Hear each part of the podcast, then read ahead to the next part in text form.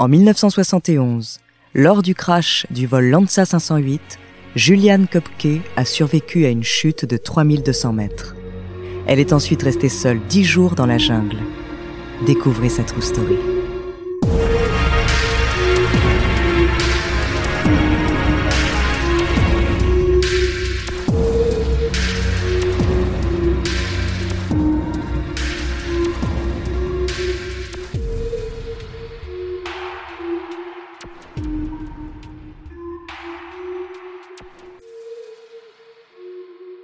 Juliane est une jeune Allemande. Elle est brillante, blonde, élancée.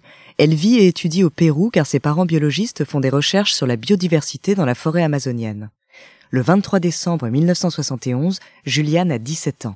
Elle vient d'obtenir son diplôme à Lima, la capitale, et pour Noël, il est prévu qu'elle rejoigne son père à Pucallpa. Le 24 décembre, Juliane et sa mère embarquent dans le vol Lanza 508, durée estimée du vol, une heure. Le vol se déroule correctement, mais le ciel devient de plus en plus noir. Dix minutes plus tard, l'avion est secoué par des turbulences violentes. Les bagages tombent, déversant affaires et cadeaux de Noël. À l'extérieur, la foudre illumine le ciel. À l'intérieur, les passagers perdent leur calme et se mettent à pleurer. La foudre finit par s'abattre sur l'avion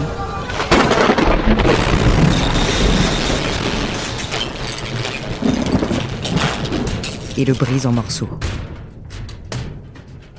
Juliane, toujours attachée à son siège, entame sa chute libre à 3200 mètres d'altitude. Autour d'elle, c'est le chaos. Elle entend des hurlements, le vent et le moteur mourant de l'avion. Avant de toucher le sol, Juliane perd connaissance.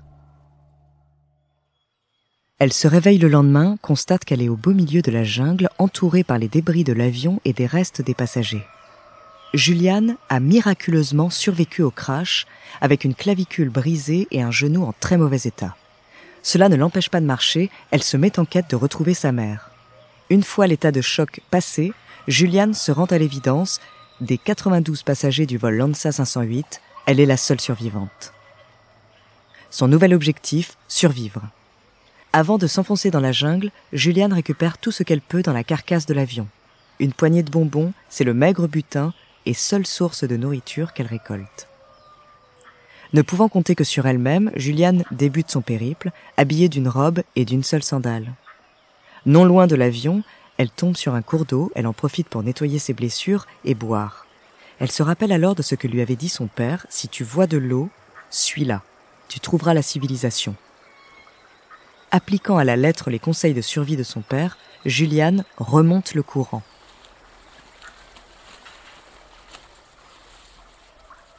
Après quatre jours de marche, toujours aucune trace de vie humaine, seulement des animaux, des insectes et des vautours occupés par les cadavres des passagers éparpillés dans la jungle.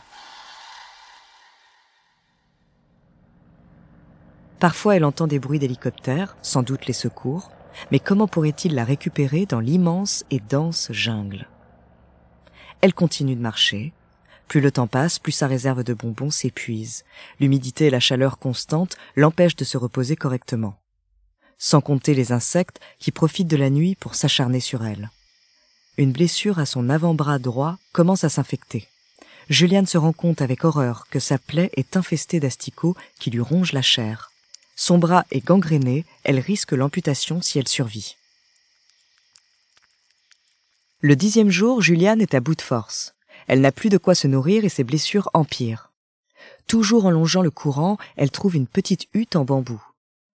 À l'intérieur, personne, à l'exception d'un moteur de bateau et d'un litre d'essence. Une fois de plus, elle se souvient de son père. Il avait soigné leur chien en aspergeant de kérosène une plaie infestée. Juliane s'empare de l'essence et se l'applique sur le bras. La douleur est fulgurante. Une trentaine. C'est le nombre d'asticots qu'elle retire de son bras. Après son opération, Juliane s'endort, épuisée dans la hutte. Le lendemain, elle est réveillée par des voix. Juliane pense qu'elle hallucine. Mais non, elle se retrouve face à trois locaux péruviens qui la dévisagent. Ils sont aussi surpris que Juliane, ces derniers la prennent pour l'esprit de l'eau Yemanja. Juliane se présente en espagnol et leur raconte son aventure. Les locaux l'amènent en bateau, direction l'hôpital, le plus proche. Après onze jours dans la jungle, Juliane est soignée et retrouve son père.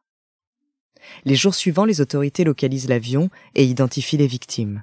Juliane est définitivement la seule survivante. Les autopsies révèlent que sa mère a survécu au crash, mais ses blessures l'ont emportée. En 2000, le réalisateur Werner Herzog, qui avait annulé sa réservation la veille du vol Lanza 508, réalise un documentaire sur le crash avec l'aide de plaster. And from there, a dotted line follows the course of a river.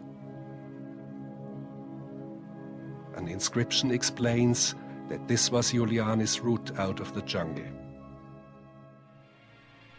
En 2011, Juliane revient sur son aventure en publiant un livre, Tombé du ciel. Elle est biologiste, vit en Allemagne et se bat pour défendre la forêt amazonienne.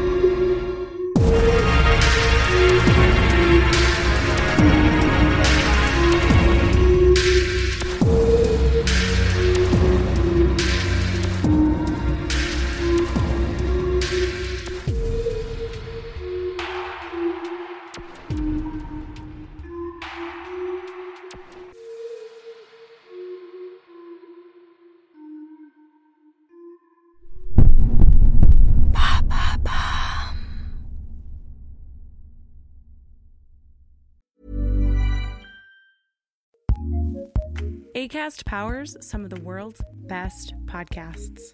Here's a show we recommend.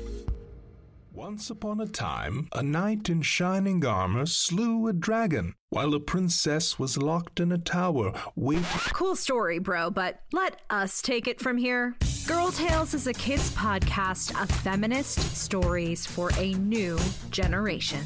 Girls go on adventures, take risks, and become their own heroes. We've got new stories every Monday. Find Girl Tales wherever you get your podcasts and join the fairy tale revolution today.